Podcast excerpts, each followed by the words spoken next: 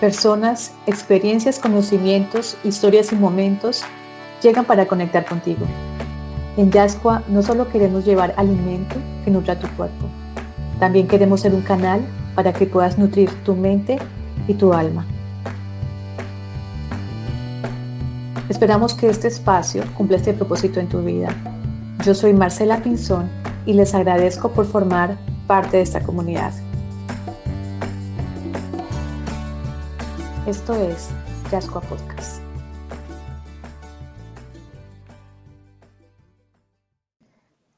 Betsy Vizcaíno es chef pastelera de la escuela Le Cordon Bleu y panadera artesanal. Hace parte de la nueva generación de mujeres que están ubicándose en un oficio que tradicionalmente era relacionado con hombres. Su historia de vida está llena de aprendizajes, viajes, creatividad y conexión familiar. Es emprendedora con la Vizcaína panadería oculta ubicada en la ciudad de Barranquilla, donde busca que la gente se enamore del verdadero pan hecho con las manos y con el alma. Betsy ama a Dios por encima de todas las cosas, fuente de toda su inspiración y el motor de su vida. Le gusta el amor y apoyo que recibe de su familia, cocinar, comer rico, viajar, probar cosas nuevas, conocer personas, sus historias y emprender. No le gusta no tener tiempo para pensar y descansar las injusticias, las personas que votan sobre la calle y respetar a la gente y que mal con cosas a las que se compromete y la remolacha. Admiro el trabajo que realiza y porque reflejo en muchos aspectos con mi propia historia de vida, me siento muy afortunada y agradecida de poder compartir este episodio con ella. Bienvenidos. Para hoy tenemos a una invitada muy especial que hacía rato quería entrevistarla y bueno, le agradezco a Bexy por haber aceptado esta invitación. ¿Cómo estás, Bexy? Bienvenida a Yascua. Hola, hola, muchísimas gracias por invitarme. En verdad que es un honor poder compartir ese tiempo contigo y poder conocernos un poquito más en este, en este espacio que has abierto. Muchísimas gracias.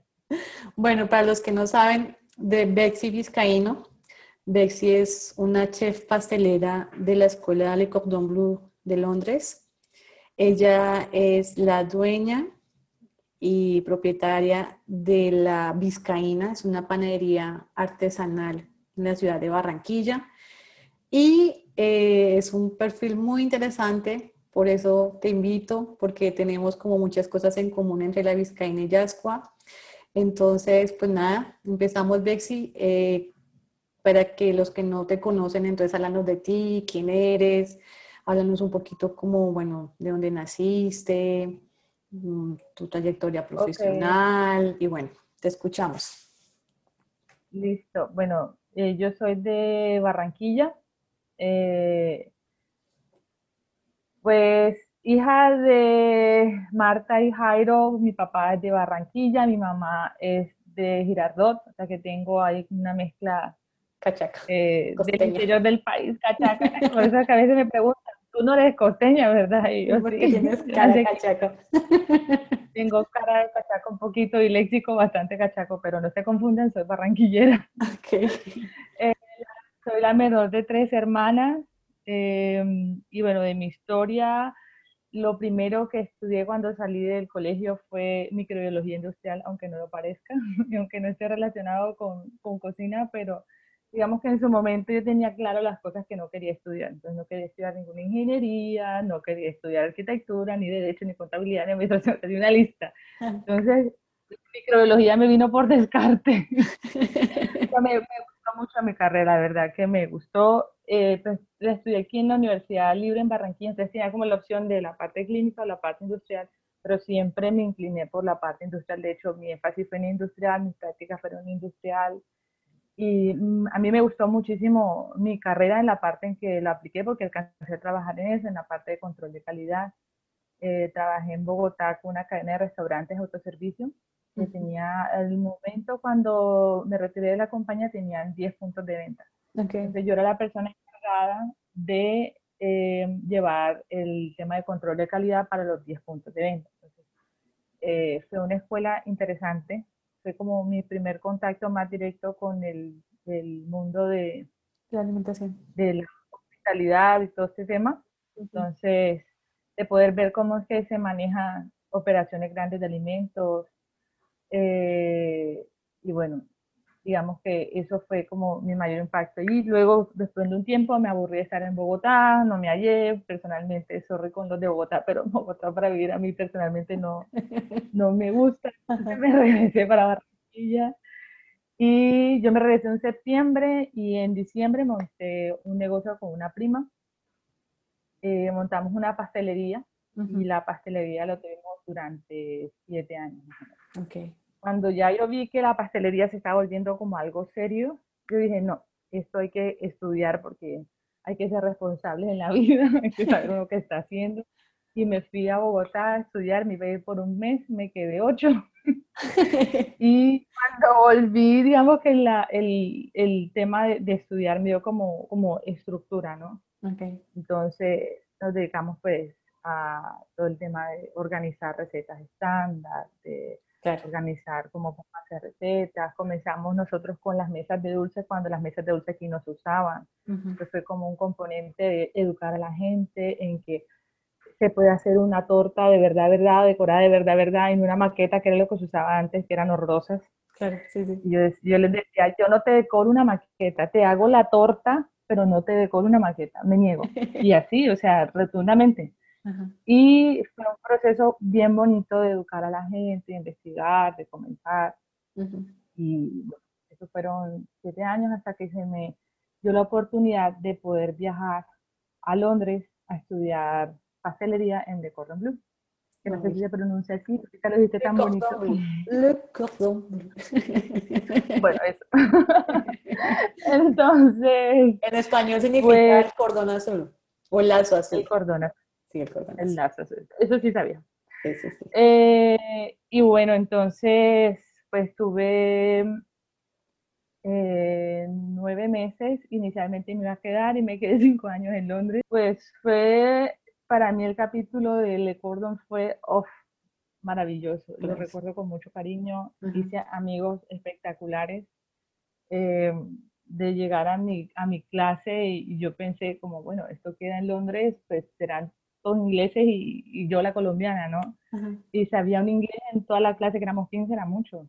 Claro, bueno, que mucho eh, asiático porque en la escuela de Colombia mucho asiático, ¿no? En mi clase había gente de Rusia, de Turquía, de la India, de Japón, de Malasia y por ahí, por ahí, Indonesia. Era una, éramos Naciones Unidas. descubriste el mundo con tus compañeros de clase, literalmente, sin viajar. Literalmente. Tuvimos, es que hicimos como buena liga, entonces a veces quedábamos, no, que vamos a quedar en la casa de tal y cada quien lleva un postre de su, de su país. Ay, qué no. Entonces, chévere porque probé cosas de otros lados del mundo que si no hubiese sido así no hubiese probado jamás. Claro. Entonces, fue, fue súper chévere y amistades que todavía siete años, casi ocho años después todavía tengo y hablamos, usamos información y tal, todo el rollo. Pero sí fue una época súper bonita. No, ¿Cuántos años tenías cuando, cuando llegaste a Londres a estudiar? Tenía 29. Ok. Cuando me fui para Londres.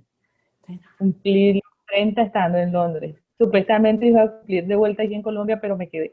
Entonces eso fue súper curioso porque no, me quiero quedar. Eh, y bueno, digamos que yo soy cristiana, creo mucho en el Señor y creo que cuando uno pide dirección al Señor, el Señor te da dirección y uno tiene que obedecer la dirección que te da el Señor. Sí. Y yo en su momento sentí que no era el tiempo de regresarme. Okay. Y yo le oré al Señor faltando una semana para que mi tiquete, o sea, yo viajaba, creo que era un 19 y una semana antes yo estaba, Señor, yo no siento que tenga que regresarme, pero muéstrame cómo me quedo, porque yo ilegal en un país no me quedo ni a palo. O sea, eso sí, no lo hago, no lo haré, no lo recomiendo. Y faltando una semana para devolverme, eh, eh, se me abrieron las puertas para estudiar eh, Hospitality Management, que es como administración enfocada al área de, la hospitalidad. Okay. Y me aceptaron en la universidad habiendo ya pasado un mes del ingreso de clase. Yo juraba que no me iba a decir que no, o sea, olvídate. Claro. Y en la entrevista, el, el, profesor que luego fue mi tutor me decía, si tú te sientes capaz de en un mes ponerte al día, yo te doy el cupo. Yo le dije, yo me pongo al día. Y eso fue una correndilla, yo creo que en la vida había estudiado tanto, porque estudiar, por una cosa estudiar cocina, muchos términos, bueno, particularmente en la Cordon, en francés. Eh, o sea, todos los términos son en francés, eh, es como, es full técnico y full como aterrizado a lo que vas. ¿no? tenía que escribir grandes piezas de información porque era todo. Ni ensayos, ni, ni nada. Exacto, o sea, teníamos exámenes escritos, pero eran cosas muy puntuales, muy puntuales, pero ya entrar a estudiar en una lengua que no es la tuya. Y en Inglaterra son muy de hagan ensayos y reportes, ensayos y más reportes y presentaciones y yo, ¿qué es esto? Por favor. Gracias a Dios tenía mi hermana, una hermana allí que es súper buena con inglés. Entonces yo le decía a mi editora en jefe. Entonces ella me editaba los trabajos, pero así yo te tiraba dos horas con un trabajo y al final eran diez minutos. y era más corregir cosas así como, como carpintería, pero me costó lo suyo, pero saqué mi foundation degree en hospitality management y estoy muy feliz en el proceso. O sea, en verdad que me sirvió mucho porque me ha ayudado a lo que ahorita mismo estoy haciendo con la, con la panadería. Perdón. Entonces fue, fue súper chévere. Luego, nuevamente, Señor, es decir, ya como que ya tú te haces a un estilo de vida, ya te estás con mi gente de la iglesia, eh, amigos, conocer la ciudad, a mí me encanta, me encanta Londres eh, señor, también quiero regresar. Entonces, otra vez, no, señor, ¿qué tienes para mí?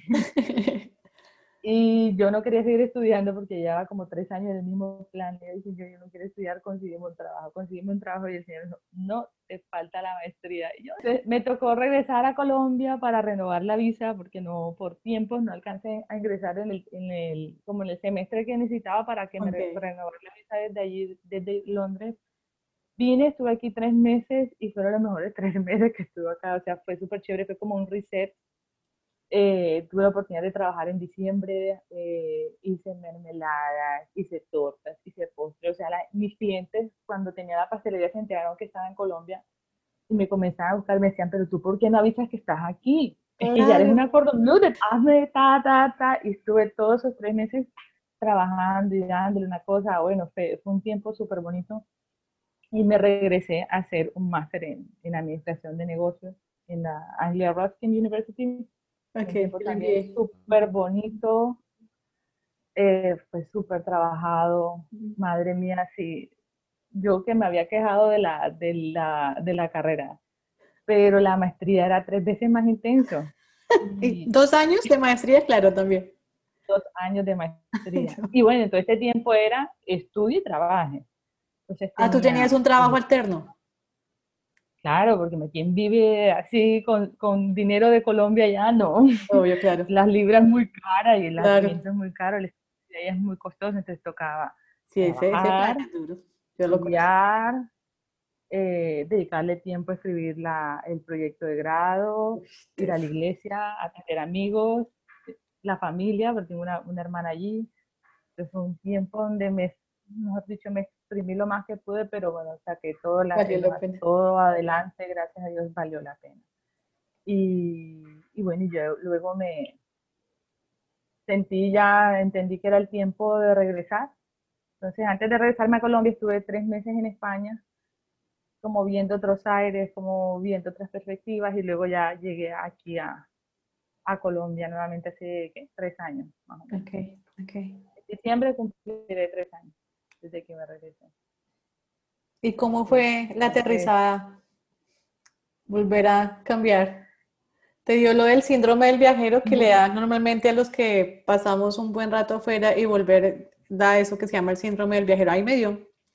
Al principio, claro, uno llega y la felicidad, la familia, todo, pero ya a los seis meses ya tú empiezas a, a sentir el choque, el proceso de adaptación y es fuerte. ¿Cómo te fue con eso? Digamos que la primera vez cuando yo vine a renovar visa, digamos que no sabía que se llamaba así, pero sí me dio. pero fue algo como muy breve porque yo no me quería regresar, o sea, todo estaba sujeta a que si me aprobaban la visa, si no me aprobaban la visa, y esa vez me aprobaron la visa en tres días. que normalmente estas visas se demoran de 7 a 15 días en aprobarlas, y en 3 días me salió el visado. Pero cuando ya me tocó regresarme, yo igual oré nuevamente y dije, Señor, si yo quiero estar donde la bendición tuya esté, y si tu bendición se está moviendo de Londres a Colombia, yo quiero estar donde la, tu bendición esté. Y yo me vine, y me vine bien, gracias a Dios. Mis papás viajaron eh, en octubre a Londres, porque ya tenían ticket y todo comprado y fueron a España a visitarme y pasaron conmigo el cumpleaños y un tiempo súper bonito. Entonces el Señor me permitió esa transición en España de, de, poder estar allí, como, como darle tres meses de despedida al asunto, pero con miras a lo que iba a suceder en Colombia. Entonces tuve la oportunidad de ver muchos amigos de Londres que viajaron a un congreso de la iglesia a España, pasar tiempo con ellos, gente que viajó de, de, Londres a España para estar conmigo antes de que yo finalmente me regresara acá a Colombia. O sea, fue un tiempo súper bonito. Okay. cuando yo estaba como, bueno, señor, estoy expectante a lo que vas a hacer, porque si estos fueron estos cinco años, que van a ser los próximos cinco? Van a ser los próximos diez. Es como, como vivir esa vida expectante me ayudó a no, a no decir, ay, yo quiero estar en Londres, me quiero regresar. No, no he tenido ese momento y hasta el altura del partido no creo que lo tenga. no, creo que me vaya a dar después de tres años, pero, pero fue, fue bonito estar como a, como organizarme para poder emprender. Entonces, fue como casi un año, menos del año, antes de, comenzar con el emprendimiento. Entonces, eh, unos temas de salud, eh, de una cirugía que me tuve que hacer en los pies y bueno, fue como un tiempo de, de un reset para poder avanzar. Ok. Bueno, y cuando, cuando vuelves a Colombia, entonces, ¿qué pasó? ¿Qué empezó? Bueno, eh, pues yo cuando llegué, estando en España, yo entendí que tenía que eh, hacer un negocio otra vez. Em, si tú ves mi hoja de vida, no está mal. Están no, por echarme bombos y platillos. Buenísima. de echarme bombos y platillos, pero, o sea, tú la ves y es, está bien, está buena. Y yo em, literalmente empapelé Londres. O sea, en principio yo me quería quedar. Estoy totalmente honesta. Y mi pastora ya me decía, Betsy, que no sea que no te quedes porque no fuiste diligente. Entonces, si tienes que aplicar, aplica. Y yo apliqué a todo, en hoteles, en restaurantes, en de todo. Trabajos basados en Londres, pero viajando a otros países. O sea, yo apliqué a todo. En España apliqué a todo. En Colombia apliqué a todo. Dice, mientras que alguna cosa, dice, no, esto es imposible. O sea, la más de mala yo no. Y decía el señor como que no es que sea la más de malas, es que no es por ahí, tienes que montar un negocio. Y yo, ok. Y en los trabajos que yo tuve en, en Londres, eh, yo ingresaba a un trabajo y detrás de mí metía a cinco más. Cambiaba otro trabajo y todos los que había metido al otro lado me los traía, más otros más. Y un amigo me decía, es que tú tienes esa unción, o sea, tú donde llegas abres camino y abres camino para que otros también puedan trabajar. Y yo me acordé eso que me decía mi amigo y yo, pues es verdad, pues voy a montar el trabajo, se voy a montar un negocio. Si lo hice antes, con cero experiencia, cero educación al respecto, ¿cómo no lo voy a montar ahora que me tiré cinco años estudiando para poder montar un negocio y poderlo manejar? Entonces, en principio mi idea era regresarme a Madrid, de hecho, alcancé a montar todo el proyecto. Lo tengo por ahí todavía, no sé por qué no me... O sea, lo tengo como un recordatorio de, cuando el Señor no quiere algo, no quiere. Y era nada más mandarle al Ministerio de, de, Comercio, la Oficina de Comercio de la Embajada de España aquí, el consulado, no sé en dónde, cuál de las dos, que, donde se hace ese trámite, para irme con visa de emprendimiento a España. E iba a montar un taller de tartas para bodas.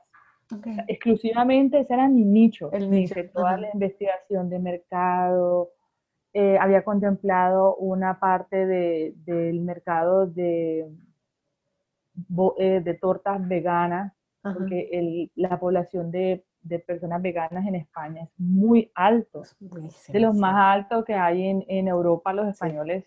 Y es que tienen una despensa impresionante tienen la cantidad de vegetales y cosas impresionantes para la comida mediterránea. para poder ser vegetarianos. Entonces tienen todo el nicho allí y yo me había hecho toda la investigación, ya estaba trabajando en recetas de cómo podemos sustituir esto, cómo podemos, o sea, yo tenía todo mi proyecto armado, proyecciones financieras, me la revisó un, un, amigo de mi madre que es especialista en hacer revisión de proyectos de proyectos financieros. Uh -huh. si está espectacular, si necesita financiamiento, me claro. Pero llegó un momento en que tenía el documento ahí y no, no me dio la gana de enviarlo, o sea, como que no lo sentía, no lo sentía, no lo sentía. No te daba el palpito. Entonces, dije, señor, ¿qué hago? Yo, yo ya a estas alturas del partido no siento que, que, sea para allí. Y ya yo tenía incluso contratos en España de, de, para hacer unas tortas de, una, de unas bodas. Uh -huh. Como tenía tres bodas que me estaban uh -huh. esperando para yo llegar, concretar el asunto, concretar diseño y ya, incluso ya una la había diseñado. Uh -huh. Pero fue, mm, mm, por aquí no es tampoco. O sea, no te vas a regresar a España, es aquí en Colombia. Entonces yo dije, bueno, y como ese momento de un limbo que tú, por más que tú creas, y bueno, como que tú ves la, tu realidad y tú dices, pero ¿para dónde tiro? Uh -huh. No estoy consiguiendo trabajo. Uh -huh. No tengo claridad en mi mente de qué negocio tengo que montar acá. Uh -huh. ¿Qué hago? Entonces, eh, dije, bueno, si me voy a regresar para España, yo quiero estar bien de salud y tenía ciertos problemas en los pies. Tenía hallux valgus, que es como el juanete, pero realmente el juanete es otra cosa, pero me tenían que operar los dos pies y la rodilla porque tenía un, un problema de menisco.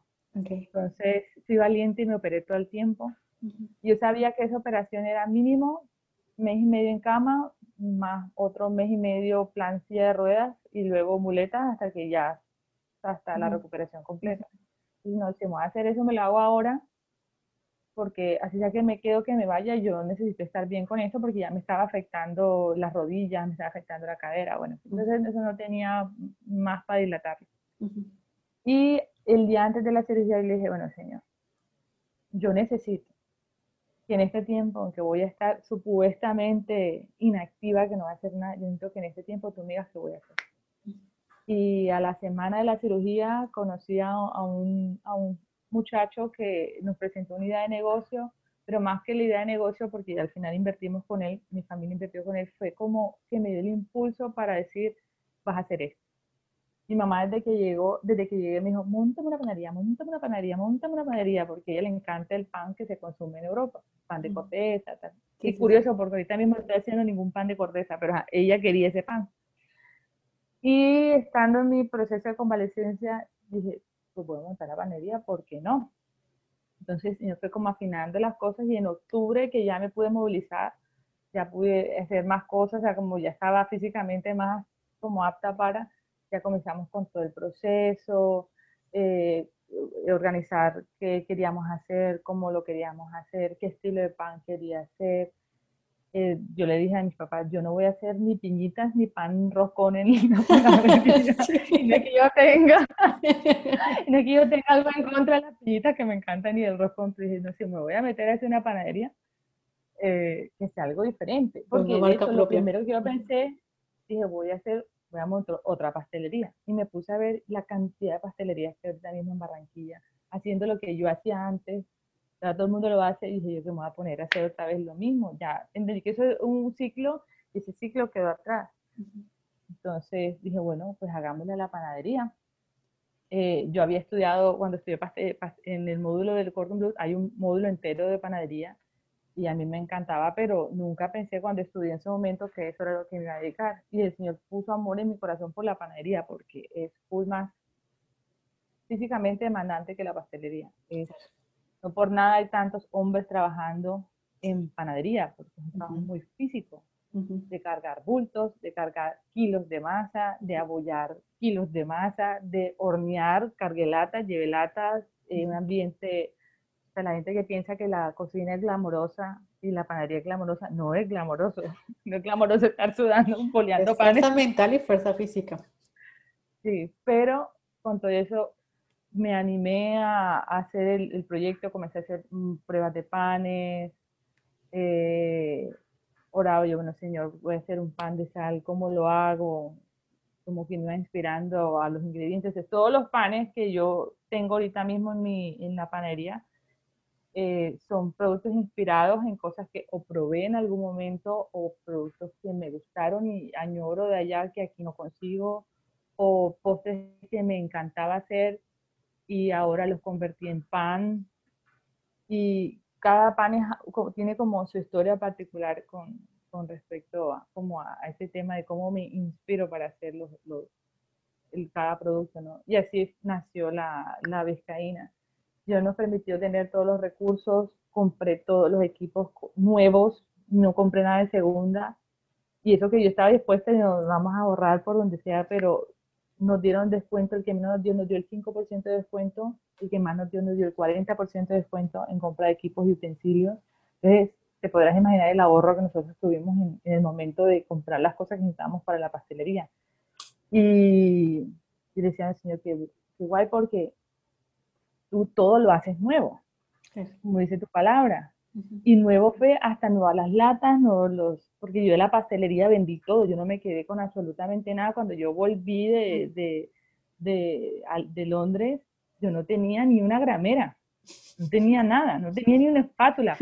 Yo mandé con mis padres mis cuchillos, mis set de cuchillos de Le Cordon, y eso era lo que tenía. Y mi mini kit, porque yo como un kit de emergencia que con ese viaje a España, con ese viaje y esto no lo dejo ni a palo, se me ha costado, me ha costado dinero, con esto es lo mínimo con lo que yo necesito para trabajar y fue otra vez comprar todo y hacerme mis cosas de, a, poco, ¿no? Entonces, pues eso es más o menos de cómo nació la, la vizcaína y cómo fue ese proceso inicial de la vizcaína. La vizcaína viene de tu apellido, vizcaíno. La vizcaína viene de mi apellido. Mi papá tiene hija nada más. ¿Ah, sí? ¿Cuántas son ustedes? Somos tres. ¿Tú eres la mayor? Menor. ¿Tú eres la menor? La menor. Ok. Entonces, como un modo de honrar el apellido, darle, darle, que el apellido no se pierda, darle trascendencia. Y que a nosotras de niñas nos decían las vizcaínas. Okay. Entonces yo soy la vizcaína, mis hermanas, mis hermanas son la vizcaína porque éramos vizcaína chiquita o Entonces, y el nombre salió cuando vine a, renovar la visa para devolverme para la maestría, eh, hice unas mermeladas y yo decía, ay no, maluco, manda esas mermeladas así peladas, por lo menos ponerle de, de que tienen, que eran sabores así todos de tomate de árbol con fresas, y así sabores que me inventé pero ponle una marca, me dice papá, ¿y, ¿pero qué le pongo? No le voy a poner el, el, nombre del negocio anterior porque ya le pertenece a alguien más, yo vendí eso, no lo puedo usar. Y estamos así como pensando, cuando alguien, digamos, Vizcaína, ven acá, yo, a este, que es la Vizcaína. cuando la panadería, yo, no, que ya teníamos el nombre, no pensemos si es la Vizcaína, aquí claro, claro. Ahí estaba. Sí, es muy chévere ese nombre, me encanta ese nombre. Es bien sonoro. Y sí, es muy el logo Ajá. la firma de mi padre.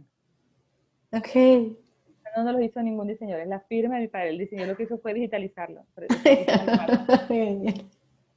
bueno, ¿y quiénes hacen parte de la Vizcaína? ¿Con quién arrancaste ese trabajo?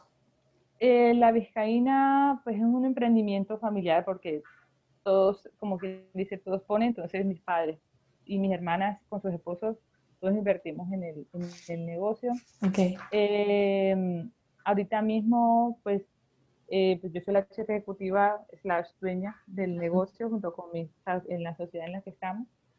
Em, y cuento con dos chicas que me ayudan en el tema de cocina, aunque ahorita mismo con el tema de la pandemia eh, me quedé con una chica que me, que me está ayudando, pero yo asumí la parte de producción.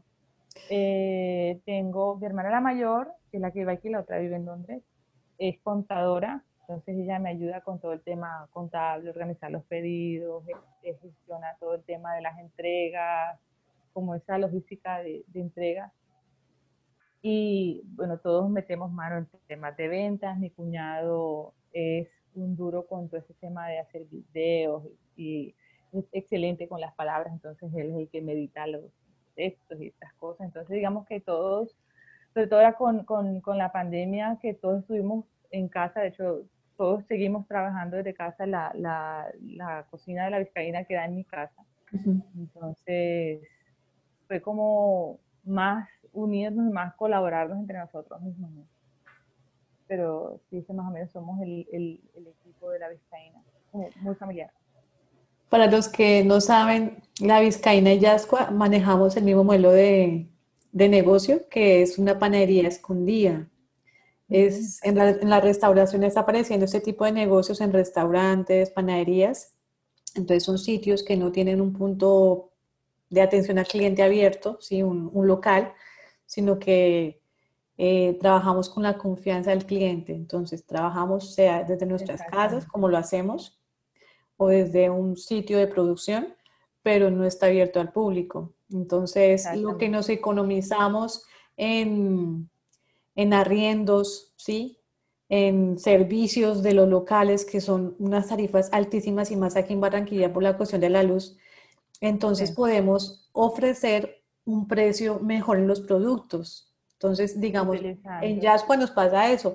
Hay gente que compra nuestros paños y dicen, pero esto vale 7 mil pesos. Y yo, sí, entonces, claro, es por eso, porque pues alternamos una cosa con la otra. Entonces, la Vizcaína y Yasco hacen parte de este tipo de, nuevas propuestas que son negocios escondidos. A mí me gusta no vernos como competencia, sino como, como, sí, como, como ese circuito de panaderos artesanales, de negocios artesanales que, digo, si nos podemos agremiar, asociar, podemos ayudarnos entre todos. Entonces, es... que el punto yo creo que es crear sinergia entre, entre nosotros mismos.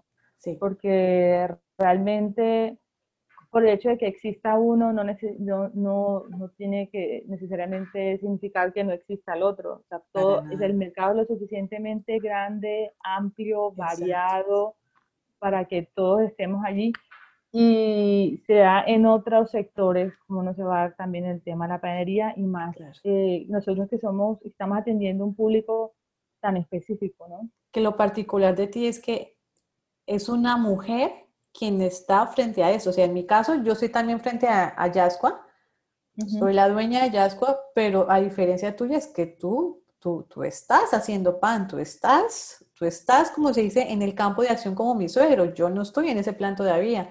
Y que yo te digo, o sea, te admiro porque eh, es, es increíble el nivel de trabajo que requiere este tipo de profesión, tanto físico como mental, y que tú estés ahorita en plan de producción. Cuéntanos cómo es eso.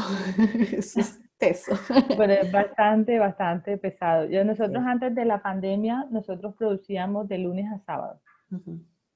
Pero con el tema de la pandemia y ver que, bueno, prácticamente los primeros tiempos quedé yo sola en, producción, porque, digamos, panadería es, un, es una labor tan específica, es una, o sea, de toda la comida, tú trabajas con algo vivo que es la levadura. Entonces, como trabajas con algo vivo, tienes que tratarlo con amorcito para que la levadura no se te muera antes de tiempo, no se te estrese, no haga locuras y hace locuras, me han pasado. Entonces, es un producto que todos los días cuando vas a hacer pan tienes que ajustarlo, tienes que saber. Eh, que lo que comentabas tú antes, que te decía tu suegro, es muy cierto.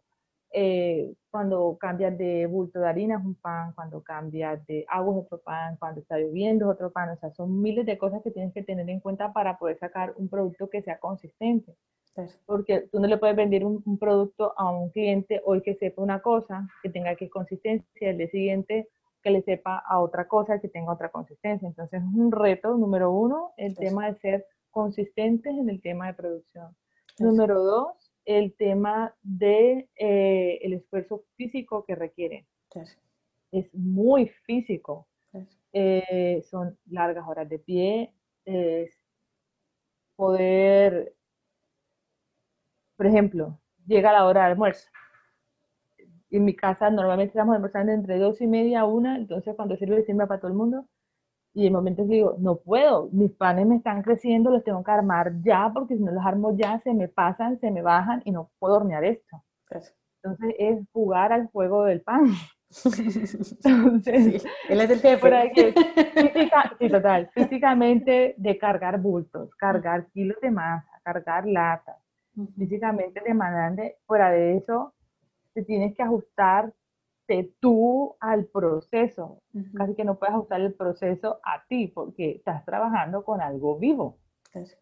Entonces, es bastante, es un reto bastante grande en estos días que tenía, hay, hay ciertos panes, sobre todo los que son mogolles y cosas así, que cuando me piden muchos, el movimiento de, de hacer el pan me carga mucho la espalda y me queda un dolor y yo decía, caramba, corazón, hombre, son los que hacen eso.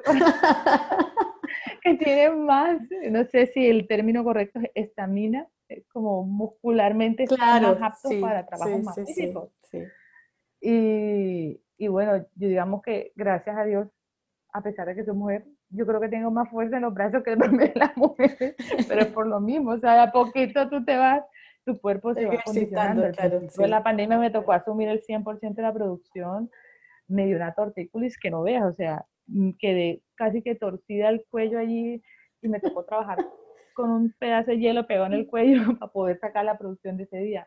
Ya luego ya se me pasaron los dolores de espalda, ya aprendí como las pausas activas que tengo que hacer, el estiramiento que tengo que hacer, entonces son bastantes elementos y es, pesado, es bastante pesado.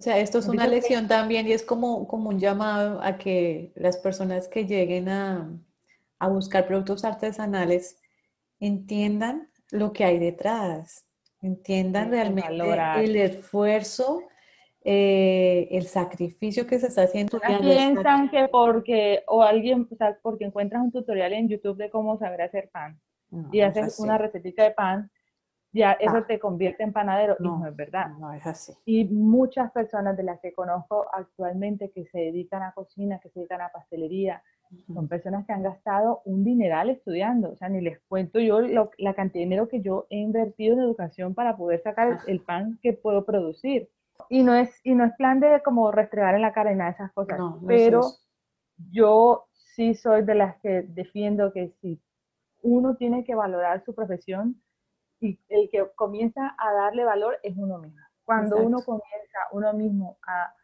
ay no, pero es que en otros lados venden esto a tal precio, entonces como tú mismo comienzas con tu guerra de precios, tú mismo comienzas a minar el trabajo que tú haces, ya de entrada vas perdiendo.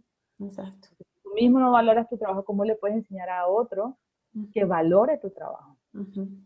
Entonces, hay, hay todo un estudio, o sea, si seas personas empíricas, pero alguien que demora 15 años trabajando en esto, me puede dar eso piseco a mí, que estudié un año y llevo tres, dos años en la panadería, o sea, es el esfuerzo, es el tiempo, es estudiar. A mí me ha tocado estudiar de metabolismo, me ha tocado, o sea, no que estudie en una universidad, pero sí investigar de metabolismo, investigar sobre ingredientes, investigar sobre nutrición. Porque llegan personas preguntando, ¿puedo comer esto? ¿Soy diabético? Pues darle toda la respuesta. No, que tiene carbohidratos, que no sé si te inyectas insulina, no sé si, te la manejas con la dieta, porque esto dentro de tu cuerpo se va a volver en azúcar, porque es una harina, toda la explicación. Exacto. Entonces, eso no viene de la noche a la mañana, entonces todo eso es un esfuerzo y, y si lo que tú dices es verdad, hay que, hay que valorar exactamente. La señora que trabajaba conmigo en la pastelería, mira, me daba sopa y seco. ¿Cuánto? Tiene, no sé, como 30 años de experiencia trabajando en esto, trabajando en hoteles, trabajando en otras pastelerías. Entonces, es como una mezcla de todas esas cosas. Y la verdad es que es, es importante, es importante y valorar, vuelvo y digo, valorar el trabajo que nosotros hacemos. Valorar que, o sea, las habilidades que como nosotras mujeres podemos aportar al oficio. También es algo valioso de, de rescatar. Te decía, la, la delicadeza de, de de uno poder armar los panes de X o Y forma. He visto unas instructoras mujeres que son súper buenas. La de, ¿cómo se llama? La chica del horno de Babet, que es excelente. Me encanta. Y eso no quiere decir que vayamos a una guerra entre hombres y mujeres, sino que hay un espacio que se está abriendo en ese campo donde normalmente eran hombres, que nosotros también podemos desarrollarnos allí y hacerlo igual de bien que ellos. O sea, no, en una organización el primer cliente es el empleado. Tú sin los, sin los empleados, sin las personas que trabajan para ti, no creces. Llegas hasta un punto porque tus recursos son limitados. Sí. Y para eso tú contratas personas para expandir tu base de recursos. Entonces, es, es, una tendencia, y más que una tendencia, yo creo que es lo correcto hacer, que hay que cuidar al empleado, independientemente si es hombre, si es mujer, y asegurar ciertas condiciones de trabajo que sean dignas. O sea, sí. Bexy, ¿con qué alimentas tu vida? ¿Cuál es el alimento de tu vida? ¿Con qué alimento mi vida? Em, bueno, primero, el Señor es mi fortaleza. Dios para mí es lo primero eh, y realmente que, sí, eso es lo que más me alimenta a mí su palabra. Luego, em, el poder hacer cosas que a mí me gustan y disfrutar el trabajo. Trabajo demandante, físicamente extenuante, momentos que quiero tirar todo para la porra, pero el hecho de ver el, el, proceso y poder ver como lo que puedes crear, eso me alimenta un montón. Eh, mi familia me alimenta también muchísimo. Somos muy familiares, somos muy unidos en, en mi casa y ese apoyo que he recibido de ellos, el apoyo que he recibido de gente cercana a mí, eso es literalmente combustible. me llena el tanquecito del amor un montón. Y a nivel de físico, ¿qué me alimenta?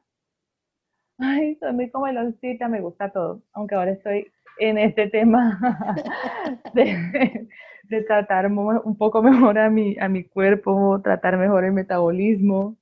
Entonces, sí, me he quitado muchísimas cosas curioso porque a pesar de que tengo una panadería y hago panes que son de dulce, eh, como más bien poca azúcar o procuro comer pocas azúcares, alta fibra, bastante vegetales y cosas. Entonces, eso a nivel físico, no sé si contesta tu pregunta. Bexi, y yo me doy cuenta en tus publicaciones que tú hablas de una familia súper creativa. Tu papá, tu mamá, tú vienes con un componente creativo grandísimo. Entonces, cuéntanos un poquito sobre eso, cómo eso ha aportado a tu vida, cómo te influencia. Uf, un montón. Bueno, vamos de, de, de, nivel de jerarquía. Mi papá pinta, es acuarelista. Bueno, ha pasado por todas las etapas, ha pintado óleo, ha pintado acrílico, pero últimamente se instaló en, bueno, últimamente ya de varios años para acá, se instaló en acuarela y hace unas cosas preciosas. Yo subí una, un retrato en acuarela que me hizo ahora en septiembre. Sí, sí, sí, muy eh, mi madre, ella dice que ella no tiene la vena artística para de pintar o, o bueno, en fin, pero escribe súper bonito. Ah, no, ahí la tiene. Claro, la creatividad, la escritura, la música, lo que sea, todo, cualquier cosa que puedas expresar una sazón envidiable, que nosotros decimos, mamá, cocina, la perseguimos para que nos cocine y cuando cocina es espectacular. Nosotros le decimos, mami, pero ¿qué vas a hacer? Dice, voy a hacer un menú sencillo. Digo, sí, claro, sencillo para ti es una pechuga de pollo rellena con queso y espinacas, un arroz no sé cómo, las papas no sé tal, o sea, se inventan unos menús espectaculares. Y hasta qué, qué momento ella se inventa esa receta, pero yo creo que bueno, la vena del sazón la saqué de lado y lado. Mi abuela paterna hacía, era de, de, la, eh, de Córdoba, de la zona de Sagún, Laguneta, por allí. Y la comida sabanera de esa mujer le quedaba espectacular y hacía yucado y bolis de coco, o sea, una sazón increíble. De, de, lado, de ambos lados, ambos lados tengo el tema de, de, la cocina. Mi hermana mayor, ella, su primera carrera fue diseño textil. Okay también pinta en acuarela y ahorita mismo, bueno, es contadora pública, igual que mi madre, pero del lado como tiene su hobby que lo ha convertido también en negocio de hacer tarjetería artesanal hechas a mano, que de hecho esas tarjetas las usamos en nuestras cajas cuando nos piden o sacamos pajas, que las cajas para día de madre o día de padre, las tarjetas las hace mi hermana, eso es obra de ella. Y mi hermana, la de la mitad, y dice que negada para el tema artístico, pero tiene sentido del amor impresionante. Es como de todas la más coordinada, la más eh, fashion de la familia.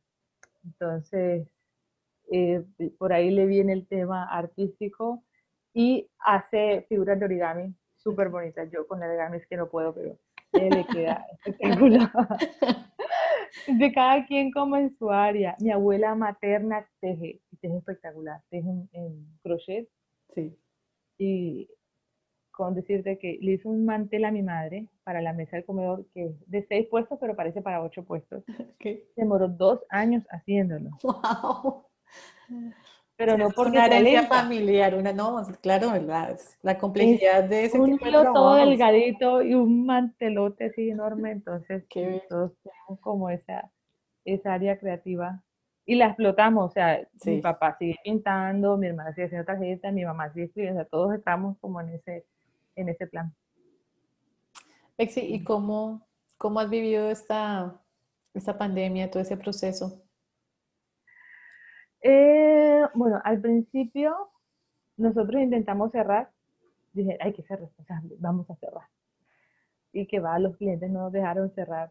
Si cerré tres días fue mucho porque la gente me decía, pero ¿cómo así que no vas a hacer pan? Yo necesito pan, tengo cuatro minutos aquí en la casa, ¿cómo no me vas a dejar sin pan, por favor? Y yo dije, bueno, entonces vamos a comenzar un día a la semana. Y luego era que ya no daba abasto diciendo, lo, ya de tal hora los pedidos pasan para, para dentro de dos días. Así, o sea, sí fuimos, fuimos inventando la frontera. Entonces quedamos con dos días a la semana producción. Fue un tiempo súper bonito porque todo, bueno, mi casa es enorme y mi hermana vive, como que dice, en el segundo piso, es un duplex. Es una casa súper grande donde cada quien si se quiere perder se pierde, no tiene que verse con nadie más, pero después nos juntamos todos, entonces aprovechamos para, les enseñé a hacer pan a mis padres y a mí, o sea, los que vivíamos todos ahí en la casa y la casa de arriba, eran como, como 10. O sea, si nos pilla la policía dirán que estamos en una reunión, se van a multar, pero señor, todos vivimos en la misma casa, o por lo menos en la misma propiedad. Entonces, a- les enseñé a hacer pizza, les enseñé a hacer pan, aprendimos a hacer donas. Durante el tiempo de la pandemia se me dio por organizar el tema de las donas, entonces digamos que me quedó esa subunidad de negocio, el tema de las donas que tenía los días sábados haciendo Ay, donas. yo te compré, pero hoy no, eso es una cosa. Dios mío, eso toca tenerlo lejos, son muy ricas. Uy, no, en ese plan me pegué una engordada, todos nos engordamos aquí a punta de donas, y panes y postres y cosas, no, ya después nos tocó todos, entramos ahorita, bueno, yo estaba súper juiciosa, la verdad. Eh, entonces, fue un tiempo bonito, nos aumentó muchísimo las ventas durante el, tie- el tiempo, el tiempo de la pandemia, Ok. Entonces para nosotros, puede sonar maluco, pero para nosotros nos, nos ayudó muchísimo por la modalidad de negocio que manejamos, que es igual a, a, que nosotros hacemos por producción, pedi- o sea, por pedidos. Por. Entonces, eh, nos, nos favoreció el tema de que la gente, como no puede salir de sus casas, ya conozco este pan, entonces nos hacían pedidos y hacían pedidos grandes por- para aprovechar un solo domicilio. Entonces, eh, nos ayudó muchísimo, muchísimo ese tema de la, de la pandemia. Tuve tiempo, como ya estaba en cocina otra vez, eh, como tiempo completo de organizar mi cocina otra vez, como de verificar cosas, ajustar recetas. Ha sido un tiempo súper valioso para nosotros estando acá, eh, para la panadería, como de ver, bueno, qué queremos hacer, como un tiempo de evaluación también Ujú. que era necesario, la verdad. Nos obligó a Lexi, mirar ¿y hacia adentro. cómo, cómo, cómo, cómo, cómo estás preparada para lo que viene? O sea, no sabemos qué va a pasar con esto, cuándo va a acabar, Ujú. cómo, cómo ves el futuro, cómo, cómo sientes ¿Cómo que veo? lo que viene. Bueno, yo pienso que gracias a Dios no nos metimos en un local. Porque También que nos decía mucha sí. gente antes de la pandemia, pero ¿cuándo vas a abrir un local? ¿Cuándo vas a abrir un local? Y ya mi señor no me ha dicho que habrá ningún local, así que yo no voy a abrir ningún local. Y gracias a Dios que no, porque gracias a eso fue que pudimos, o sea, no teníamos esos gastos tan altos. Claro, Entonces, sí, yo creo que esa tendencia va a permanecer. sí. Eh, tuve una asesora con, una, como, con un laboratorio de emprendimiento en una universidad y me decía, pero es que me decía algo así como, pero cuando termine esto, que abras tu local, que no sé qué. Y yo decía, pero ella no está viendo cómo está la situación actualmente sí. en todo el mundo, que esto no se va a terminar Así la próxima semana. Mm. Y yo, ¿cómo voy a meter en un local ahorita? Y yo, no. Entonces, digamos que es fortalecer el sistema que tenemos ahora, ahora mismo de, envíos y, por domicilio. Em, y vienen, que ya es el proyecto que estoy preparando, nuevas líneas de productos eh, enfocadas para personas que tienen o temas que no pueden comer gluten, lo que llaman freeform. Sí, sí, libre de azúcar, libre de gluten, libre de lácteos. Entonces ya vengo en un, en un trabajo de, de, investigación y desarrollo de productos que eso se viene para el próximo año. Entonces, sí he notado una tendencia, al principio eran panes de dulce, panes de sal, al principio eran muchos panes de dulce, ahora mis panes de dulce son los que menos venden y mi, mi, producción de panes saludables se ha incrementado muchísimo. Y yo creo que es la tendencia que hay ahorita mismo. La gente se dio cuenta de que si mal se alimentan, se enferman. Y con la pandemia la gente se ha dado cuenta que más allá de los miles de medicamentos que puedes tomar para prevenir una enfermedad, es tu alimentación. Entonces, ese sentido de fragilidad le ha dado a la gente como, como, bueno, la importancia de que si yo no me cuido, es que mi salud es responsabilidad mía. Claro que sí. No es responsabilidad del gobierno, no es responsabilidad del médico, no es responsabilidad del papá, de la mamá, es mía. Entonces, yo soy la que me meto azúcares refinados, carbohidratos refinados, un montón de almidones.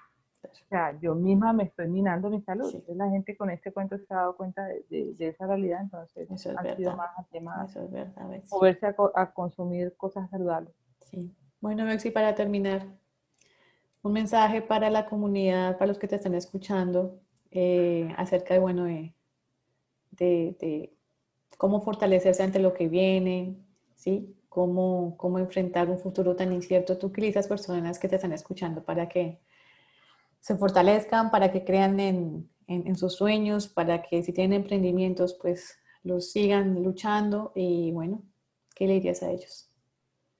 Bueno, les diría que Dios es el dueño de todo. Dios nos ha dado nuestra vida, nos ha dado un planeta, nos ha dado plantas, nos ha dado aire, agua, todo. Todo lo que existe es de Dios y nos lo ha dado para que nosotros seamos buenos administradores de eso.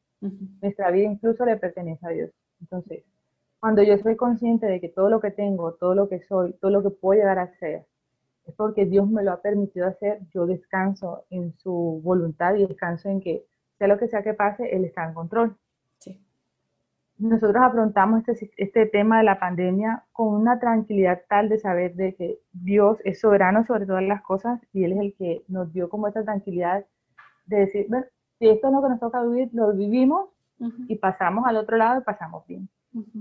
Entonces, ese ha sido como, más allá que una filosofía, es un modo de vida que, que decidí adoptar hace muchos años atrás y que mi familia ha adoptado también y eso da una tranquilidad impresionante porque yo no me angustio por lo que va a venir. Yo vivo expectante por lo que va a venir. Entonces, lo que sea que sea que venga adelante, la palabra de Dios dice que cuando fue ingresar el pueblo de Israel a, del, desierto a, a, la zona, de la tierra prometida, y les decía que se santificaran y que eh, la presencia de Dios, el que tenía que ir adelante, porque nadie sabía que se iban a encontrar cruzando el río. Entonces, nadie conoce el futuro, solamente Dios. Entonces, si vamos guiados por Dios, nos va a ir bien. Si vamos guiados por nuestro propio entendimiento, nos va a ir fatal, porque nosotros no sabemos qué va a pasar, pero Dios sí. Entonces, eh, yo respeto mucho las creencias de las personas, si creen en Dios o no creen en Dios, pero yo hablo desde mi experiencia, desde mi vivencia, y lo, el mejor consejo que les puedo dar es busquen de Dios y pídanle dirección y les dará dirección, así como sé que te da dirección a ti, me da dirección a mí y Dios le da dirección a todo el que se la pida. Entonces, en eso está nuestra confianza, en eso está mi confianza. Así es, muy bello. Ay, Bexi, me encantó esta entrevista. Ay, muchísimas gracias. Yo sí sabía que algo había ahí súper chévere y no sé, tenemos hasta la misma camiseta que decimos, mi camiseta de rayas verticales y la de ella horizontal, entonces estamos... Y en blanco con azul. Y tal cual. Yo sabía que, que eras una persona realmente increíble para este podcast y de veras que te agradezco por haber aceptado este espacio. Eh, dile a los, a los que te escuchan eh, cómo te pueden encontrar en redes, la Vizcaína, para que, pues, para que te busquen. Ok, en Instagram aparecemos como la Vizcaína BAC, BAQ, abreviación de Barranquilla, la Vizcaína BAC. Em, tenemos nuestra página web, lavizcaína.com.co. Okay. Y el teléfono por si me quieren contactar. ¿Lo puedo dar? Claro que sí, obvio. Ah, ok. 301-352-4480 en Barranquilla. Lo que nos escucharán en todos lados, estamos ubicados en Barranquilla, entonces. Claro, igual en la información de, tu podcast, ahí yo voy a colocar también toda la información, ¿sí? Las redes para que te puedan contactar y bueno, para que la gente conozca ¿verdad? este emprendimiento tan bonito que realmente fue una de mis inspiraciones cuando empezamos Jasco, entonces de veras que sí, es, es, algo muy chévere y yo he sido también tu cliente, disfruto mucho de tus productos y son mis pecaditos de vez en cuando porque no crean que como solamente pan integral, no, yo también como otras cosas y la vizcaína es culpable de que me gustan muchas cosas que no alimentan mucho. Pero son muy deliciosas. bueno, qué bueno que peques con nosotros, creo. Tal cual, peco feliz. Entonces, pues nada, la verdad es que te agradezco mucho por esto y bueno, te deseo todo lo mejor, Dios te bendiga, prospere realmente lo que, lo que venga para ti y para la Vizcaína, tu familia y bueno, estamos en contacto para formar el gremio de panaderas aquí en Barranquilla. Así es, y muchísimas gracias Marcela, que el Señor los bendiga, que el Señor vaya adelante de ustedes y sé que va a ser así y ensanche su territorio, que su mano de poder esté hecho de ustedes. Los bendigo. Gracias. gracias por la, por la invitación, de verdad que me encantó. Gracias. Si te ha gustado este podcast, compártelo. Puede que a esa persona que tienes en mente también le sirva.